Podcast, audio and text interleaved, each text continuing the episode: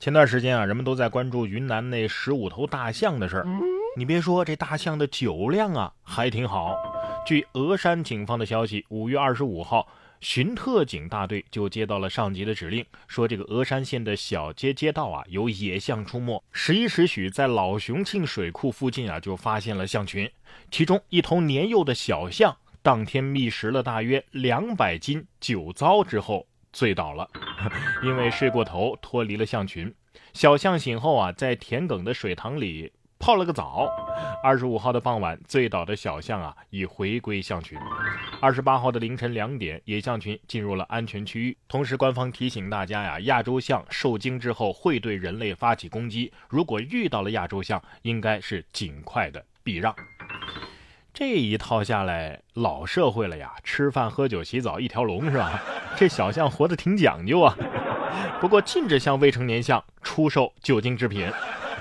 我看他回去怎么给他爸妈解释呢？成年象一看，哎呀，倒霉孩子，吃啥玩意儿了？我也尝尝。咦，真香！此后一生，小象可能都在一直怀念童年时米酒的味道。还是这群象的事。二十七号的晚上，十五头野象啊，进入到了玉溪市的峨山县城，距离省会昆明呢，大约还有一百二十公里。二十八号的凌晨两点，野象群进入到了安全区域。云南森林消防总队啊，持续用无人机对象群实施跟踪。不是这些大象到底要进城干什么呢？是要攻占动物园解救同胞吗？领头象带错路了吧？好好检讨检讨，嗯，应该降级处分。这小象一看啊，无人机，这是人类的新玩具吗？我不管，我也要。不管怎么样，这回呀，云南的同学们骑大象上学这事儿，应该是呃实锤了。有记者从云南省玉溪市峨山县亚洲象肇事防范和应急指挥部获悉啊，这无人机监测团队和地面监测团队啊都已经证实，在峨山县逗留了六天的亚洲象群是在二十九号的十九点前后，在玉溪市红塔区六龙公路附近被发现了。象群呢进入到了玉溪市的红塔区境内，这红塔区和峨山县也正在密切的监控象群的动态。红塔区跟红塔山有关系吗？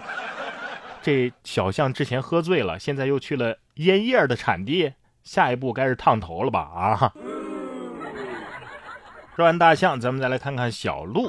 奈良鹿的换毛季和乌鸦的繁殖期，哎，现在正好重合了，于是呢，就有了这样的一幕：乌鸦扯鹿身上的毛来干嘛？做窝呀？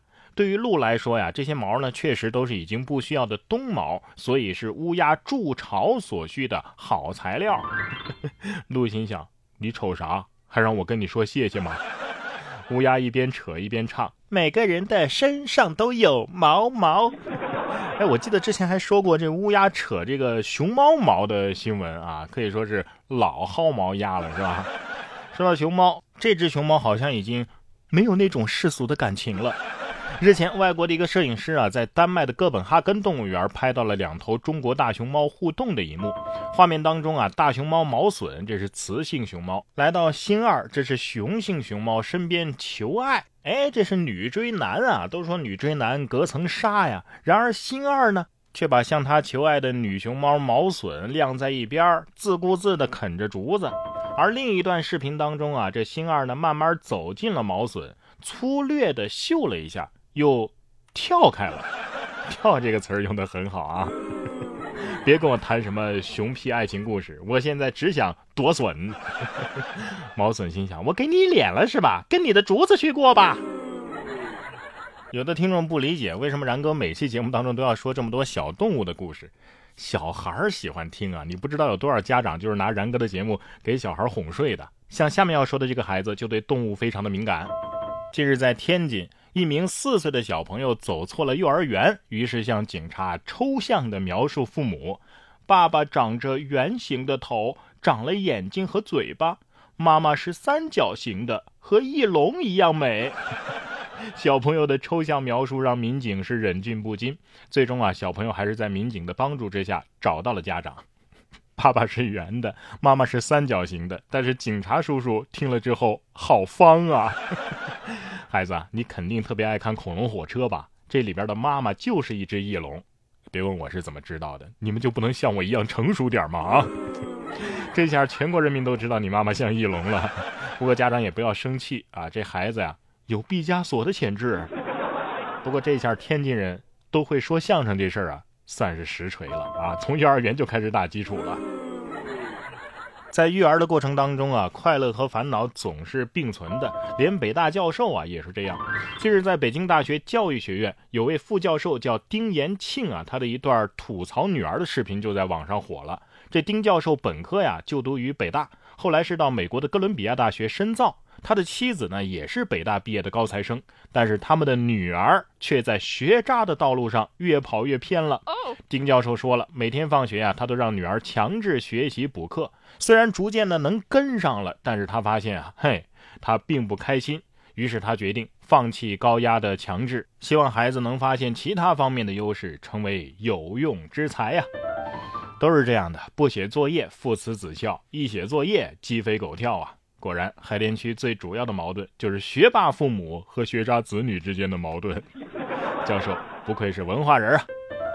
你看啊，我们从小开始接受的就是这样关于努力啊、奋斗的教育，什么有志者事竟成啊，长辈们都会这样激励我们一路的打拼。长大之后啊，咱们一头扎进现实生活的时候，才发现，不是说你努力就一定会有结果的，不是每个人都能够成就一番事业。原来啊，马云的神话，它就只是神话。作为普通人的我们，可能会在竞争当中落败，也可能呢会被不经意的困难给打倒，而最有可能的就是过上一种平淡如水的生活。那您可能要说了，像这样的生活是不是太没意思了？其实不然。如果你看过东野圭吾的这本书，你就会知道，平淡才是生活的本质，而承认自己的普通，也并不会妨碍我们收获幸福。这部小说呀，不同于东野圭吾的其他作品，它没有什么罪案，也没有侦探。而是以人与人之间的羁绊作为主题，但是却能够给人以灵魂深刻的震撼。这本书就是《解忧杂货店》，和杂货店中的每个人一样，我们在平凡生活当中所受到的伤啊、遗憾啊，还有困惑呀，是不可能被一一治愈和解决的。但是只要我们摆正心态，最终也能够度过人生里漫长的冬天。然哥读书会本期更新的书目就是《解忧杂货店》，和然哥一起品味普通人平淡生活的真谛。然哥读书会是我发起的一项读书分享会，我们为你精选了全球的一百本好书，每期十五到二十分钟的一个拆解精读，帮你把每本书啊给读懂读透，助你实现全方位的提升。怎么听呢？打开微信，搜索微信公众号“然哥脱口秀”，打开微信，搜索“然哥脱口秀”。回复“读书会”三个字，或者是直接按照操作加入到读书会当中，就可以听到这全年一百本精选拆读的好书了。打开微信搜索“然哥脱口秀”，我在这里等着你哦。